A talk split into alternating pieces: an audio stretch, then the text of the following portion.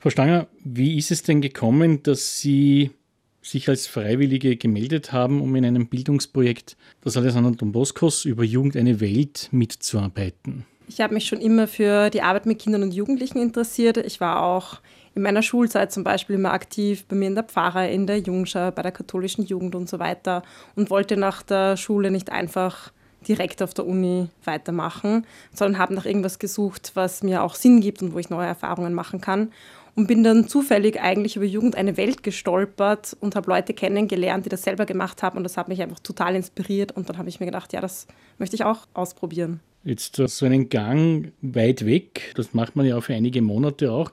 Braucht es ja auch Vorbereitung? Wie sieht es da aus? Ja, die Vorbereitung ist ganz wichtig. Also ich war insgesamt ein Jahr lang in der Republik Kongo, aber so ein Volontariat dauert natürlich viel länger. Also das beginnt mit einer sehr ausführlichen Vorbereitung, die natürlich sehr wichtig ist. Da haben wir gelernt, wie sind die Bedingungen vor Ort, aber auch Themen wie interkulturelle Kommunikation, wie gehe ich denn mit Schwierigkeiten und Krisen im Einsatz um und so weiter. Und natürlich auch nach dem Volontariat geht es dann noch weiter, Nachbereitung, aber auch einfach alle Themen, die da so aufkommen in einem Einsatz, die beschäftigen einen natürlich noch lange danach. Dann kommen wir auf Ihren Einsatz zu sprechen. Das war in der Hafenstadt Point Noir in der Republik Kongo. Also ich war in einem Projekt der Salesianer Don Boscos und das war, wie so viele ihrer Projekte, ganz den Kindern und Jugendlichen gewidmet. Es war auch sehr groß. Es gab eine Schule, eine Volksschule, eine Mittelschule, ein berufsbildendes Zentrum. Es gab ein Straßenkinderhaus und ein großes Jugendzentrum, wo sich unter der Woche am Nachmittag, aber vor allem am Wochenenden ganz viele Kinder- und Jugendgruppen getroffen haben. Und ich habe einfach gemeinsam mit meiner Mitvolontärin dort mit angepackt, wo wir gebraucht worden sind. Vor allem war das in der Schule. Wir haben beim Englischunterricht geholfen. Kongo ist ja französischsprachig, das war quasi der Fremdsprachenunterricht. Aber ich war auch im Kinder- und Jugendzentrum aktiv und habe dort mit den anderen Jugendlichen vor Ort Kindergruppen geleitet. Was gibt es da zum Hintergrund dieser Kinder und Jugendlichen zu sagen? Warum ist es da wichtig, dass es so eine Einrichtung gibt? Also das waren von den jüngeren Kindern, das waren hauptsächlich die Kinder, die in diesem Viertel gewohnt haben und das war einfach eins der ärmeren Viertel von Pointe Noire. Die haben oft nicht die Chancen und das öffentliche Schulsystem und die Schulen vor Ort sind oft leider sehr schlecht und da leisten wirklich die Salesianer sehr gute Arbeit, indem sie allen Kindern Schulbildung ermöglichen. Und auch beim berufsbildenden Zentrum gab es einfach Ausbildungen wie zum Beispiel Tischlerei oder auch Elektrotechnik oder Kfz, Berufe, die vor Ort gebraucht werden und wo es dann auch wirklich Berufschancen gibt für Jugendliche, was ganz wichtig ist. Frau Stanger, waren Sie da selber für sich zufrieden, wie Sie diese Leistung äh, vor Ort sozusagen für die Kinder und Jugendlichen umsetzen haben können? Das ist natürlich schwer, schwierig zu sagen, weil ich war eine Freiwillige, man wird hineingestoßen in ein buntes Aufgabenfeld und jede Vorbereitung ist natürlich nützlich, aber es ist dann doch ganz anders vor Ort. Und es war schon auch eine Herausforderung für mich. Also mit Kindern und Jugendlichen zu tun zu haben, jeden Tag, die ich vorher natürlich nicht kannte und deren Lebensrealität ich einfach auch nicht kenne. Als eine Person, die jetzt in Österreich im Müllviertel aufgewachsen ist, habe ich ja selbst eine ganz andere Erfahrung gemacht als Kind und als Jugendliche. Aber ähm, ja, es ist einfach totale intensive Erfahrung mit ganz vielen Höhen und Tiefen. Und wenn was misslingt, ist es umso schöner, wenn dann was glückt. Und ja, ich denke, ich habe mich ganz gut geschlagen.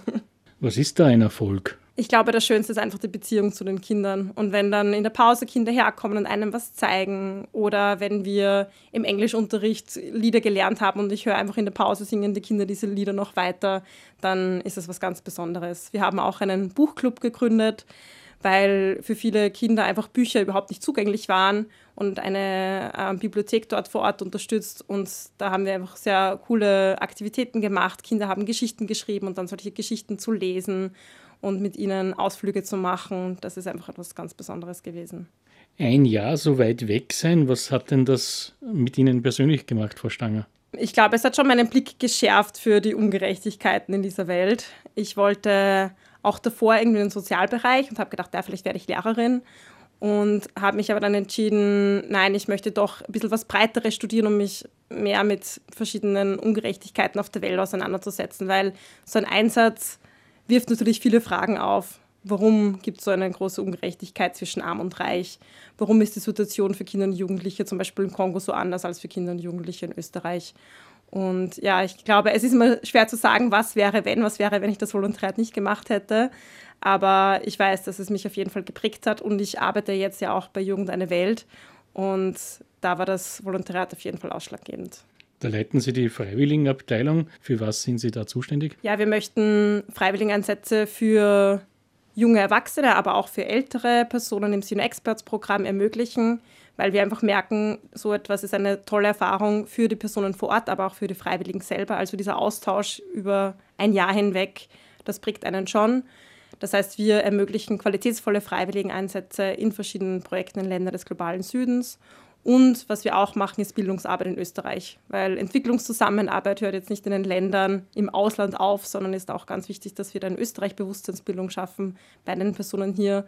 Und viele Leute, die zurückkommen von einem freiwilligen Einsatz, die sind so wie ich, sensibilisieren und wollen was machen. Und da machen wir Workshops mit unseren Bildungsteams in Schulen, in Wien, in Graz und in Linz, aber wir machen auch Veranstaltungen zu verschiedenen Themen wir laden immer wieder Projektpartner und Projektpartnerinnen aus unseren Projektländern ein und so weiter. Das ist uns auch ganz wichtig. Wer da nun Interesse hat, nachdem Sie das geschildert haben, wohin kann man sich wenden? Ja, ihr könnt einfach bei unserer Homepage vorbeischauen, zum Beispiel auf www.jugendeinewelt.at.